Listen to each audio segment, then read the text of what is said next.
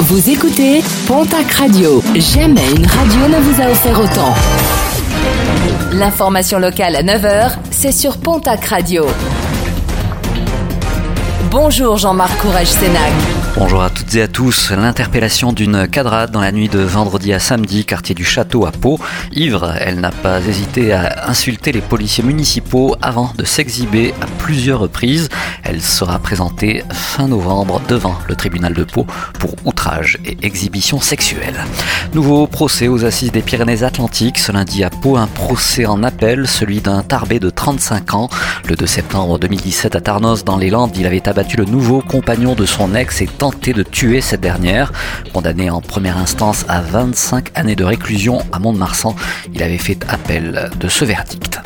Décision attendue ce lundi, celle du tribunal administratif de Pau, saisi par l'association Avocats pour la défense des étrangers, une association qui demande au préfet des Pyrénées-Atlantiques de fermer le centre de rétention d'Andaille en raison des travaux en cours, du risque sanitaire et du risque incendie. En sport, rugby, quatrième journée de top 14, samedi, la section paloise recevait Montpellier et arrache la victoire 23 à 22. Sébastien Piccoroni, manager des Verts et Blancs, revient sur cette deuxième victoire consécutive au hameau. Il est au micro de Guillaume Gracia. On est fier d'état d'esprit des garçons aujourd'hui et on prend les points euh, voilà, que l'on mérite de prendre. Après, voilà, dans notre logique, évidemment que l'on veut rendre de la fierté euh, à nos supporters.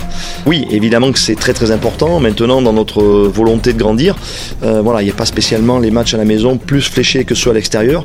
Vous savez qu'on revient au hameau dans trois semaines maintenant. Évidemment que ce sera une date importante, mais comptez sur nous pour cocher les deux déplacements avec beaucoup d'humilité et une envie de, continuer de progresser. À noter également la lourde défaite de Biarritz à La Rochelle, 59 à 17. Toujours en rugby, la cinquième journée de Pro D2, large victoire du Stade Montois sur Agen, 43 à 8. Mont-de-Marsan qui renforce sa place de leader. Bayonne ramène une victoire de Grenoble 13 à 18. Et puis en football Ligue 2, à noter la défaite du Pau FC face à Dunkerque de buts à 1. Un match émaillé d'incidents en fin de jeu.